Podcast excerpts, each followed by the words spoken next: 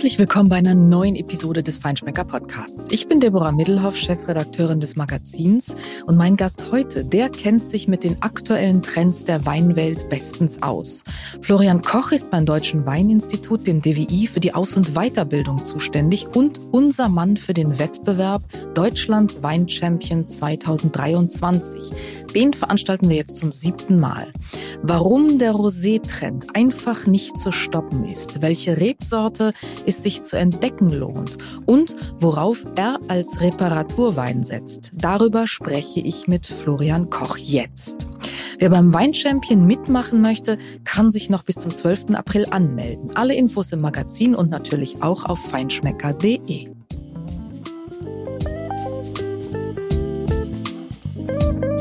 Herzlich willkommen, lieber Florian Koch im Feinschmecker Podcast. Schön, dass du heute bei mir bist. Ja, vielen Dank für die Einladung. Ähm, freut mich natürlich auch hier zu sein. Heute geht es um das Thema deutscher Wein. Ähm, wir beide, nicht wir beide, sondern unsere beiden äh, Marken, äh, für die wir stehen, der Feinschmecker und das Deutsche Weininstitut DWI, machen gemeinsam äh, den Wettbewerb Deutschlands Weinchampion. Deswegen soll es heute um das Thema deutscher Wein gehen. Aber lieber Florian, wir sind natürlich ähm, jetzt, wenn wir die Aufnahme machen, in einer sehr besonderen Zeit, nämlich in der Karnevalszeit. Und deswegen Hand aufs Herz. Karneval, Katerfrühstück.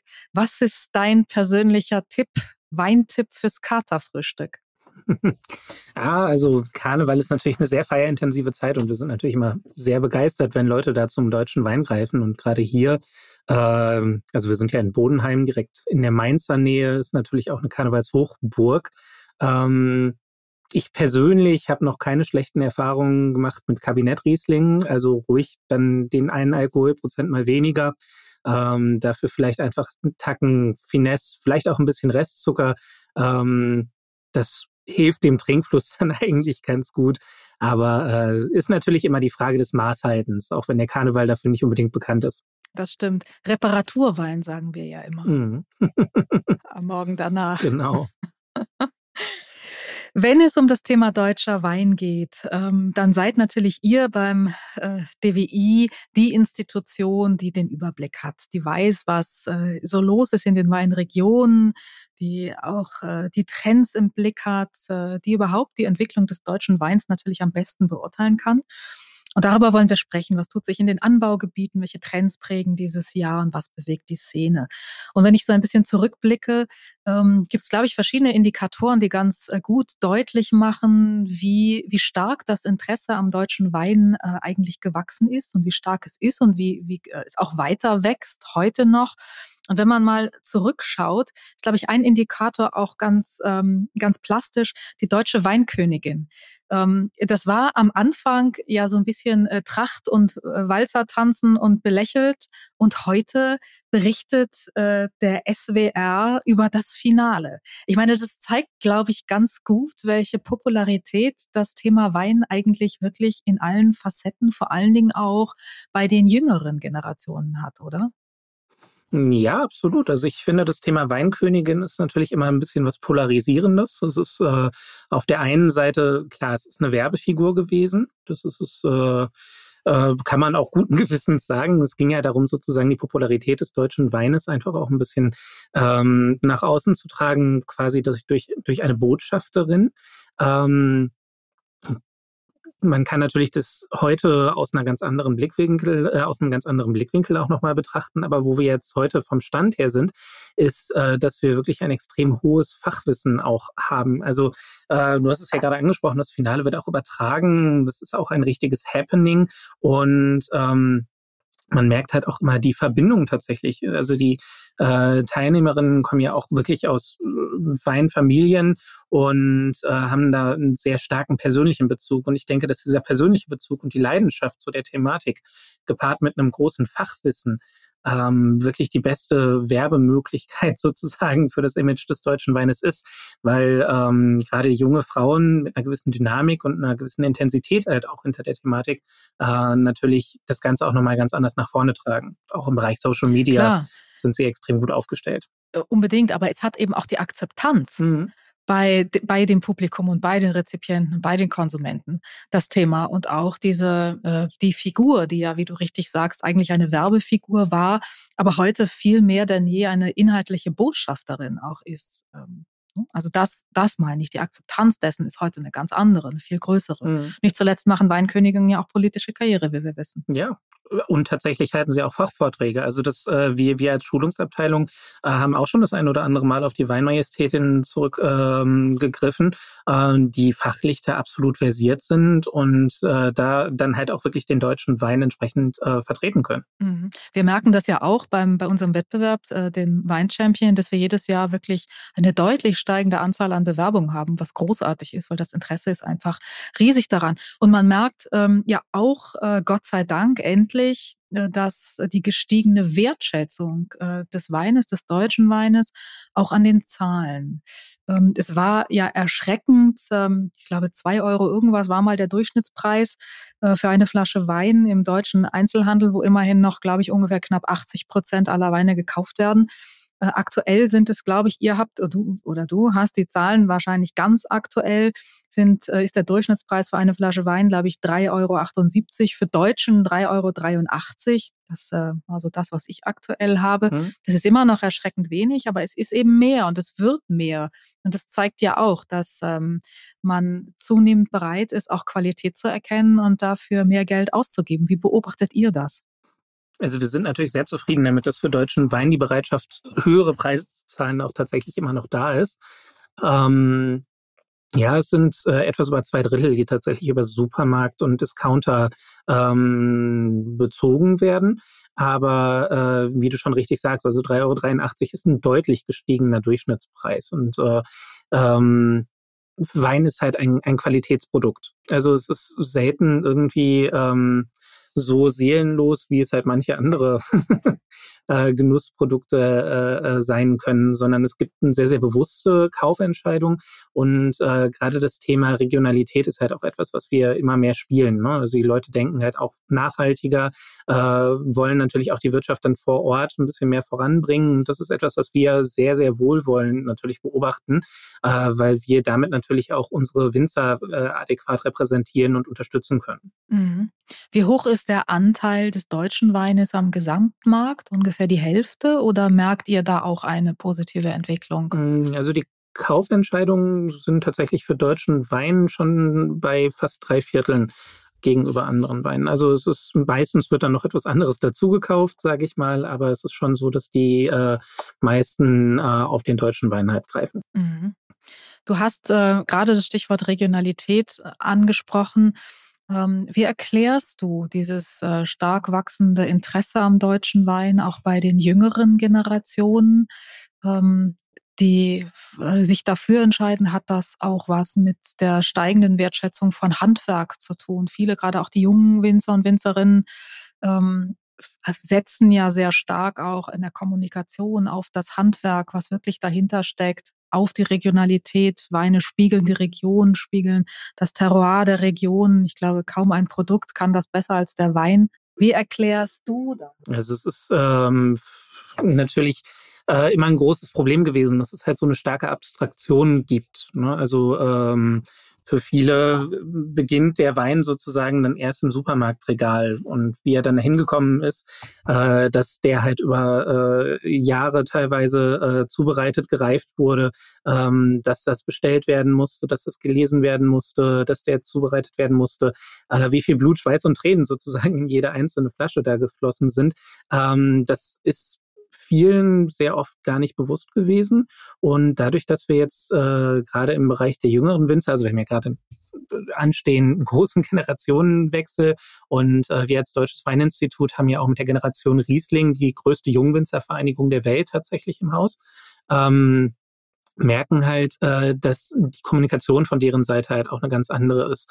Also ähm, wenn man sich das Ganze jetzt in den Social-Media-Bereichen beispielsweise ansieht, man sieht sehr viel häufiger tatsächlich Bilder aus dem Weinberg, wie gearbeitet wird. Ähm, ein junger Winzer heutzutage muss sich ja um Marketing kümmern, muss sich um das Büro kümmern, um die Verwaltung und das Landwirtschaftliche dann quasi auch noch nebenbei. Äh, das ist ein unglaublich großes Paket und dadurch, dass sie da dann so ein bisschen die Möglichkeit haben, da die Aufmerksamkeit drauf zu lenken, ähm, wird vielen Menschen auch bewusst, was dann tatsächlich für, für Arbeit da reingegangen ist. Und dann ist, denke ich, auch die Bereitschaft dann größer äh, für dieses Produkt, was halt mehr Persönlichkeit, mehr Seele sozusagen hat, ähm, auch etwas mehr auszugeben. Das ist genau der Punkt. Nicht? Es stehen Menschen dahinter. Hinter jeder Flasche, hinter jedem Wein steht ein Mensch. Und das ist, glaube ich, in Zeiten auch ganz wichtig, in denen es um die, um Authentizität geht und ähm, um ja die Transparenz eines Produktes. Wie entsteht ein Produkt? Und das machen gerade die Generation Riesling, von der du sprachst, das machen die einfach großartig. Klar, es ist wahnsinnig hart, weil sie alles machen müssen ähm, alle Aufgaben erfüllen müssen. Aber dadurch sind sie natürlich auch viel näher dran an dem Produkt, auch in der Kommunikation nach außen hin. Also wenn ich jetzt einen großen Betrieb habe und da ist einer für Social Media zuständig oder sogar zwei, der andere fürs Marketing und äh, der dritte für den Vertrieb. Das ist natürlich bei diesen vielen, gerade bei der, bei der nachwachsenden Generation, auch ja bei den viel kleineren Betrieben, ähm, dann wiederum der Vorteil, weil sie halt alles aus einer Hand machen können.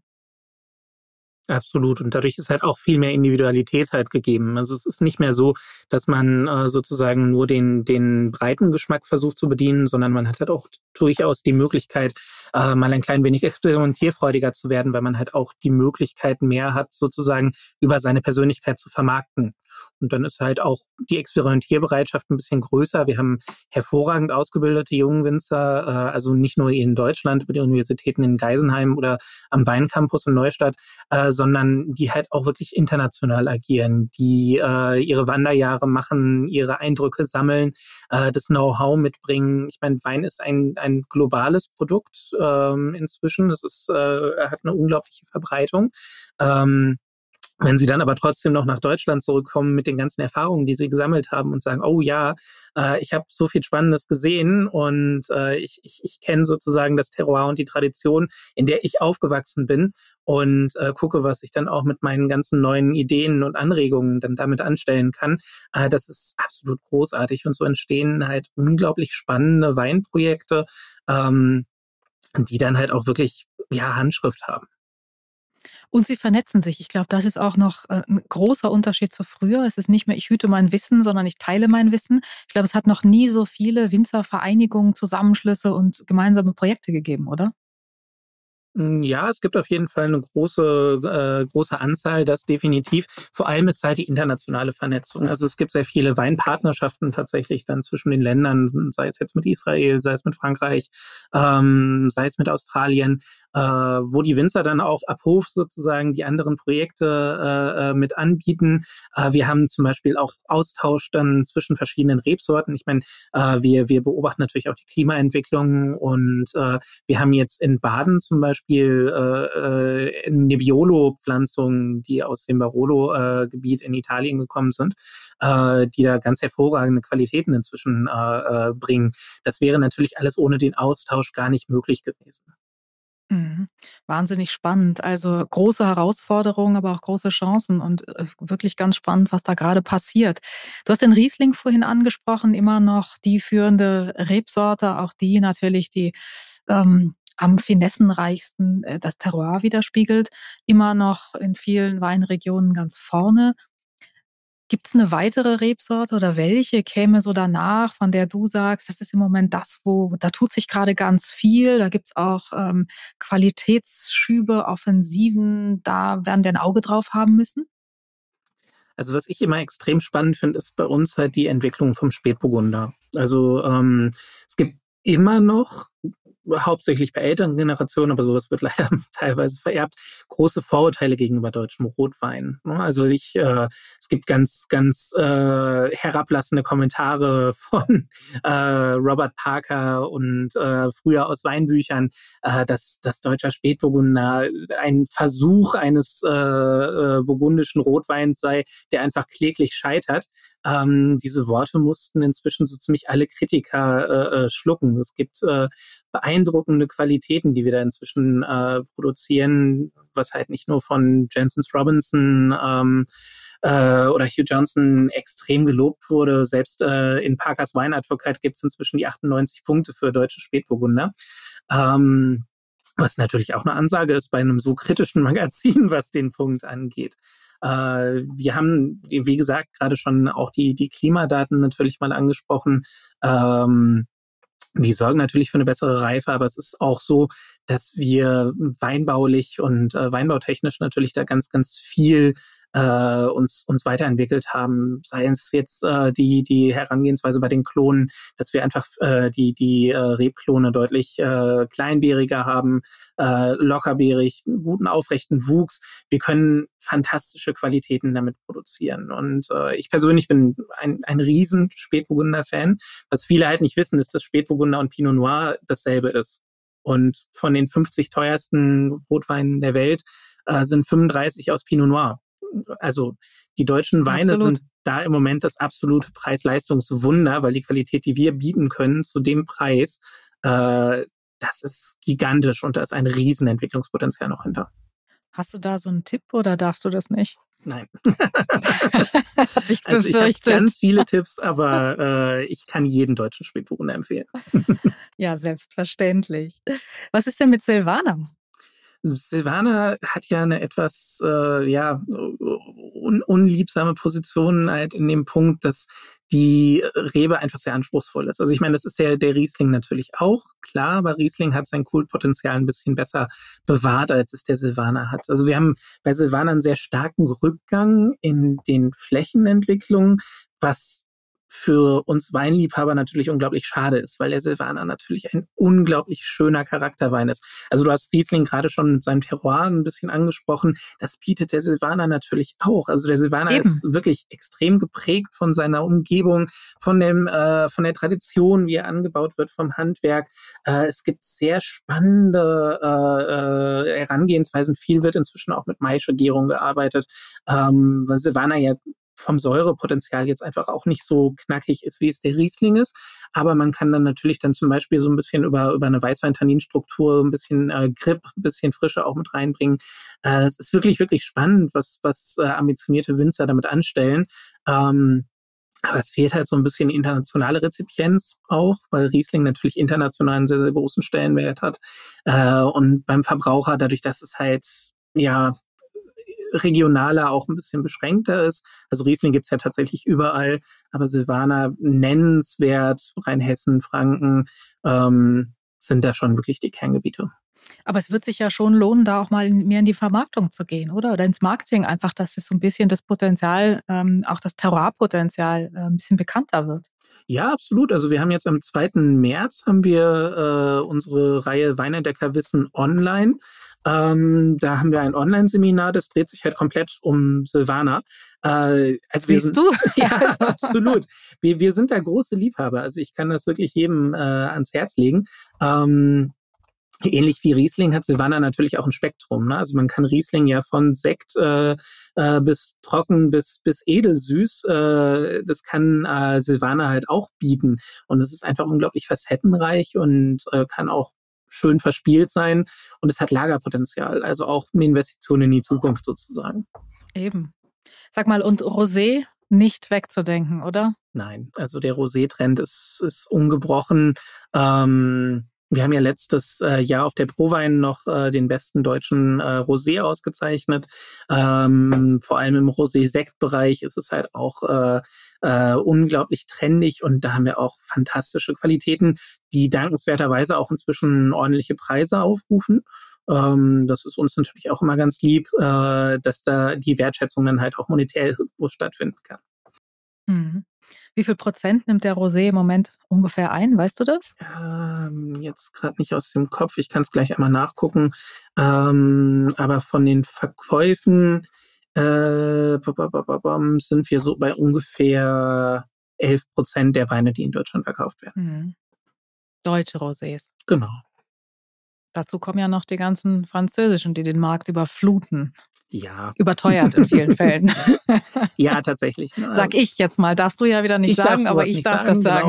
Genau. es gibt natürlich auch tatsächlich einen äh, äh, relativ großen internationalen Anteil, was das angeht. Mhm. Ne?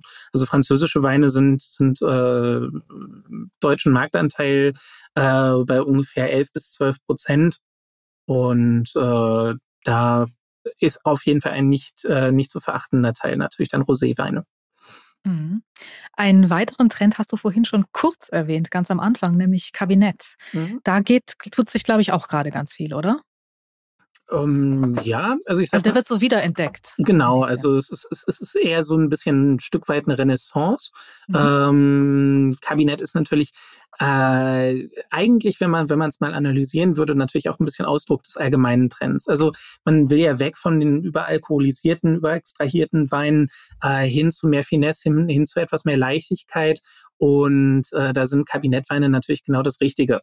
Ne? Also ähm, das muss nicht einmal dann, dann restsüß sein, auch wenn ich da persönlich, äh, mein, mein erster Wein tatsächlich ist, ist ein äh, leicht restsüßer Kabinettriesling gewesen, äh, der mich da angesteckt hat. Da bin ich, bin ich persönlich halt einfach Liebhaber, aber auch trockene Kabinett einfach. Äh, wenn sie äh, charmant und, und leichtfüßig sind und nicht zu hoch im Alkohol, äh, erfreuen sich halt tatsächlich immer größerer Beliebtheit wieder. Mhm. Wie ist deine Prognose zum Petnat? Glaubst du, dass sich das auf breiter Front durchsetzen wird? Oder darfst du das auch nicht sagen? Mm, ja, ich kann meine persönlichen Präferenzen abgeben. Nein, also äh, du hast schon gelächelt. Ich habe es gesehen. Ja, also ich äh, ich, ich, ich komme selber aus der Gastronomie ursprünglich. Ich habe Hotelfach mhm. gelernt und äh, dann in die Sommelerie gegangen und äh, ich habe gerne Petnats eingesetzt und ähm, es gibt äh, auf jeden Fall einen, einen großen Anteil an experimentierfreudigen und neugierigen Leuten, die Petnuts ausprobieren und auch ganz, ganz spannend finden. Wir sind natürlich als äh, Deutsche Weltmeister im Schaumweinkonsum. Also niemand trinkt so viel Sekt äh, und Schaumweine äh, äh, weltweit, wie wir das tun. Und da ist natürlich unsere Bereitschaft, dann, dann ausgefallenere Sachen wie Petnuts äh, zu probieren, äh, besonders groß. Ähm, ich würde jetzt nicht sagen, dass es eine Modeerscheinung ist, weil es hat seine treuen Anhänger, es entwickelt sich immer weiter, aber es ist natürlich ein bisschen wilder, es ist ein bisschen ungestümer und es ist sicherlich nicht jedermanns Sache. Und ich hatte letztens ähm, mit Mathieu Kaufmann äh, einen, einen Podcast aufgenommen, der auch ein, ein hervorragender, großartiger äh, Schaumweinproduzent ist. Und äh, er sagte, es ist halt eine Sache der Jugend. Also das sollen die Jungwinzer mal gucken, wie sie damit weitermachen. Mhm. Ganz wichtiges Thema ähm, Klima, hast du vorhin auch gesagt, die Piwis, ähm, wo ganz viel experimentiert wird jetzt. Kannst du vielleicht so ein, ähm, ein, ein, zwei Beispiele nennen von Winzern oder Winzerinnen, die da im Moment sehr aktiv sind? Hm, also äh, Piwis äh, sind extrem wichtig geworden, tatsächlich im Moment für das Klima. Ich komme gerade aus äh, Sachsen und Saal-Unstrut äh, mit unseren German Wine Professionals. Das ist eine Fortbildung, bei der wir alle 13 Anbaugebiete besuchen. Und äh, gerade da in dem kühlen Klima, wo wir einen besonders hohen Pilzdruck haben, äh, sind Piwis natürlich von extrem hoher Bedeutung. Ähm, Viele, äh, gerade in der Sommelerie, wie ich gerade auch schon angesprochen hatte, stehen dem Ganzen noch ein bisschen kritisch gegenüber, weil es natürlich auch noch wenig äh, vermarktet worden ist. Aber ähm, wenn man sich jetzt einfach anguckt, was für Qualitäten da inzwischen abgeliefert werden können äh, äh in den zweiten und dritten Generationen an Züchtungen, also ähm, dann gibt es da extrem äh, spannende, äh, auch extrem hochwertige Weine. Tatsächlich äh, habe ich äh, ein Seminar konzipiert, das Herausforderungen der Zukunft heißt. Das ist unser Weindiskurs 2 äh, Seminar und da gibt es einmal eine ganze Bandbreite an, an Piwis, die wir da verkosten. Ähm, und das in allen Qualitätsstufen, also Schaumwein, trockene Weißweine, äh, kräftige Rotweine, Süßweine. Äh, das alles kann tatsächlich auch inzwischen aus Piwis mit wirklich guten Qualitäten gemacht werden. Mhm. Kreuzung ähm, ist, ist das Thema, aber vor allen Dingen ist es auch ein Thema der Vermarktung, oder? Also im Grunde ist es Kommunikation, ähm, Aufklärung zuvorderst mal, die da passieren muss, ähm, und dann Vermarktung, die Konsumenten, die Weinliebhaber müssen lernen über diese neuen Herausforderungen und dann auch die, ähm, der, den Versuch, äh, diesen Herausforderungen zu begegnen. Also letztendlich eure Aufgabe, oder? Absolut, ja. Also der, der große Vorteil an Piwis ist natürlich durch die Pilzwiderständigkeit äh, kann man teilweise bis zu 80 Prozent der Pflanzenschutzmittel einsparen. Das ist eine wirklich, wirklich große, äh, große Summe, die dann tatsächlich da, da möglich ist. Ähm, viel ist dann natürlich dann tatsächlich Aufklärungsarbeit, äh, aber man muss natürlich auch gucken, für wen mache ich das. Also ich sag mal, der, der Standardkonsument, der Anspruchslose, dem die Rebsorten jetzt erstmal noch nicht so wichtig ist, der muss seine eigenen Erfahrungen damit machen. Wir versuchen dann natürlich aktiv in die Werbung zu gehen. Wir versuchen das den Leuten näher zu bringen. Die Vorteile liegen ja auf der Hand. Also es ist halt tatsächlich vor allem natürlich ähm, die äh, ähm, Einsparungen halt im Pflanzenschutzbereich. Äh, aber wir versuchen halt vor allem auch die Qualität dann letzten Endes rauszuheben. Es ist so, dass Piwis früher zum Beispiel viel einfach in, in unliebsamen Lagen angebaut werden äh, einfach weil man da die Möglichkeit hat, okay, irgendwas wird da erwachsen, am besten Piwis, da muss man sich nicht so viel drum kümmern. Aber inzwischen, ähm, also an der Hessischen Bergstraße zum Beispiel, habe ich jetzt äh, hervorragenden Eiswein aus äh, Souvenir Gris-Trauben äh, äh, getrunken, werden die auch in adäquate Lagen äh, gesetzt. Und da haben die natürlich nochmal ein ganz anderes Entwicklungspotenzial. Und das ist das, was wir halt versuchen zu zeigen. Ne? Also wir weisen einmal auf die äh, Vorteile offensichtlich hin, aber dann müssen wir natürlich vor allem, da ist auch die Gastronomie gefragt, ganz vielen Leuten das einfach mal zum Probieren auch anbieten. Klar, die Qualität muss stimmen. Mhm. Also ähm, ich will ja nicht 20 Prozent Pestizide trinken, wenn es dann auch noch nicht schmeckt. Genau. Also, ja. So. Was ist noch so los in den äh, deutschen Weinregionen? Wo tut sich gerade vielleicht was Spannendes, besonders viel? Wo passiert gerade Interessantes? Hm, also ich denke mal, dass die Weinbauregionen alle ihre ganz eigene Dynamik haben. Also es ist ja auch das Schöne, dass wir halt wirklich so ein diverses und unterschiedliches äh, mhm. äh, Anbaugebieteprofil haben. Hm, wir gucken natürlich immer noch ganz besonders auf die A ähm, die natürlich nach der Flutkatastrophe jetzt ja im Wiederaufbau tatsächlich immer noch ist. Es ist ein langer Prozess, da ist viel Infrastruktur verloren gegangen, ähm, findet aber auch viel Innovation statt. Ähm, wie gesagt, ich war jetzt gerade in den Ostanbaugebieten. Äh, da hat man natürlich noch immer mit dem äh, Erbe äh, der vergangenen Zeiten zu tun. Äh, da kümmert man sich jetzt halt auch um äh, etwas geradlinigeren Anbau. Man hat sehr viele Kleinrebsorten, hm, was wir im Moment auch viel beobachten, ist, dass äh, viele Genossenschaften inzwischen ein bisschen Probleme kommen, weil sehr viele Nebenerwerbswinzer äh, ja nicht mehr so wirklich die, die Möglichkeiten haben, äh, ihre kleinen Parzellen zu pflegen. Da ist der Generationenwechsel dann teilweise für, sagen wir mal, 0,2 Hektar äh, jetzt nicht so ambitioniert. Und das ist natürlich eine Problematik, die dann im Zweifelsfall halt einen ganzen Weinberg betreffen kann, wenn einzelne äh, Parzellen im Weinberg äh, dann äh, brach liegen oder verwildern. Und da ist es dann einfach ein unglaublich großes Gemeinschaftsgefühl, äh, was da gefragt ist. Und ähm, da versuchen dann halt alle mit ranzugreifen. Mhm. Und, ähm, du hast vorhin auch von den Generationswechseln gesprochen, die anstehen. Da gibt's ja doch, äh, auch einige spannende jetzt. Äh, gibt's da, äh, 1 oder 2 Weinregionen, wo sich gerade ähm, besonders viel oder wo besonders viel Wandel bevorsteht?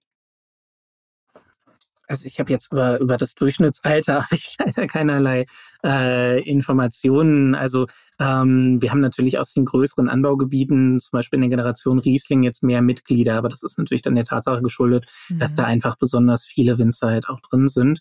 Ähm, Wie viel sind das aktuell? Äh, um die 500. Das ist schon eine ziemliche Hausnummer, würde ich mhm. mal behaupten. mhm. Absolut. Aber Rheinhessen ist, glaube ich, im Moment auch äh, recht aktiv. Äh, ja, also in Rheinhessen gibt es auch sehr, sehr viele Jungwinzer, die, die sich da halt auch sehr neu empfinden.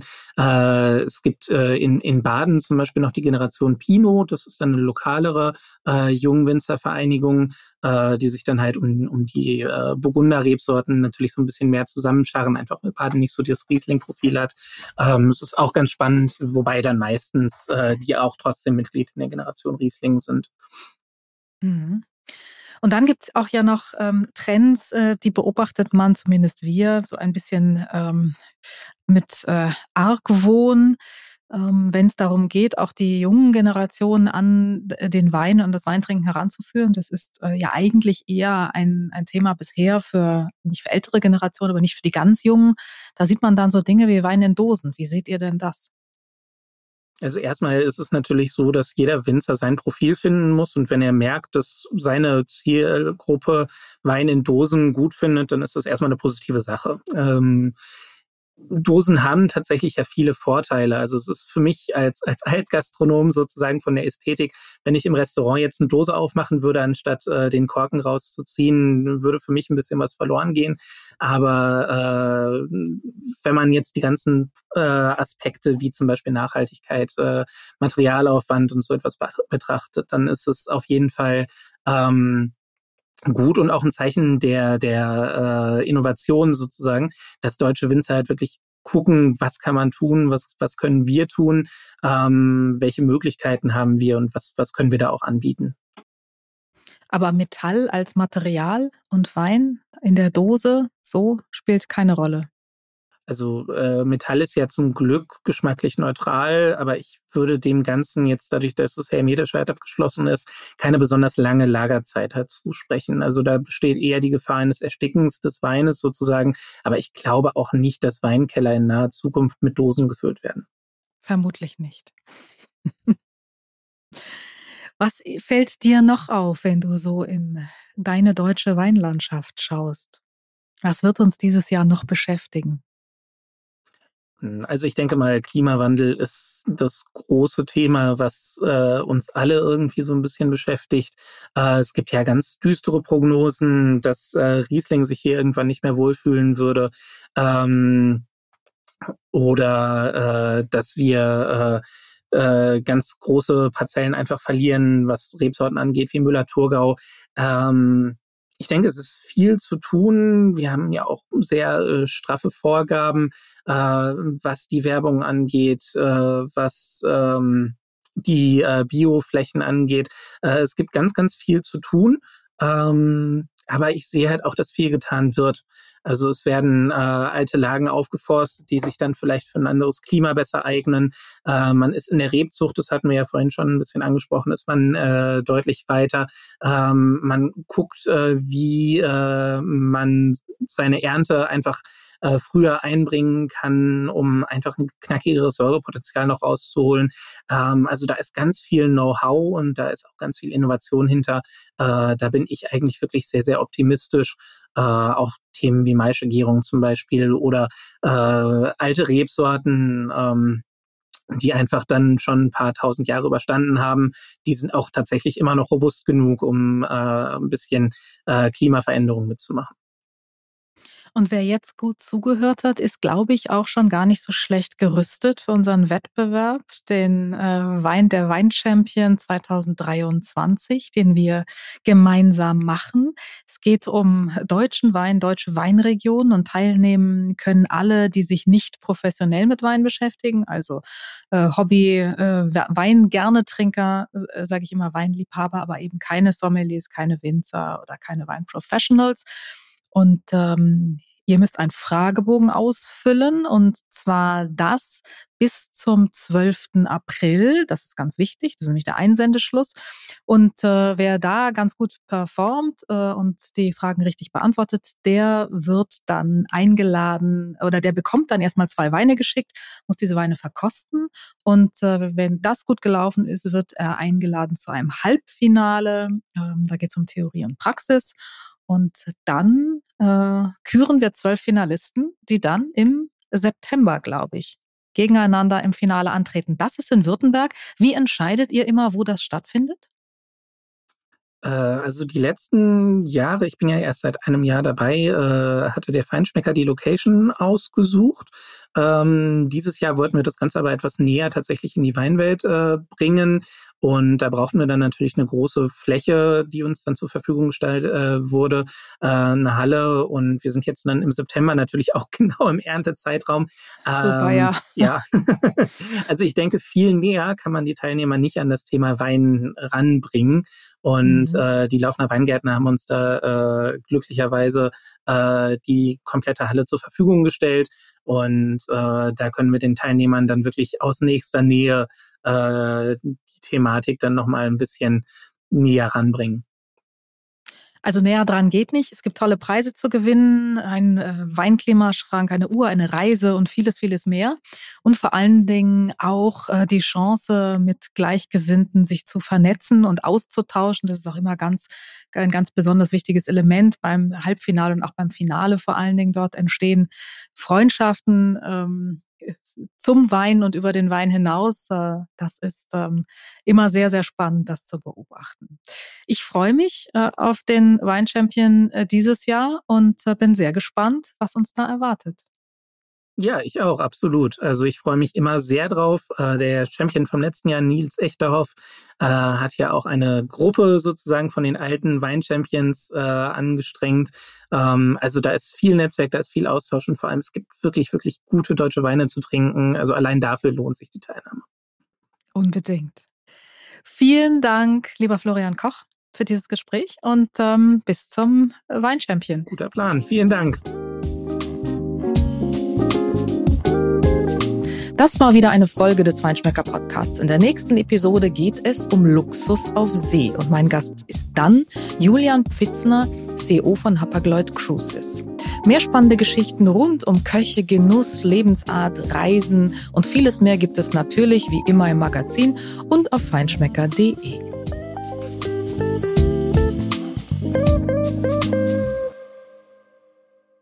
Dieser Podcast wird produziert von Podstars bei OMR.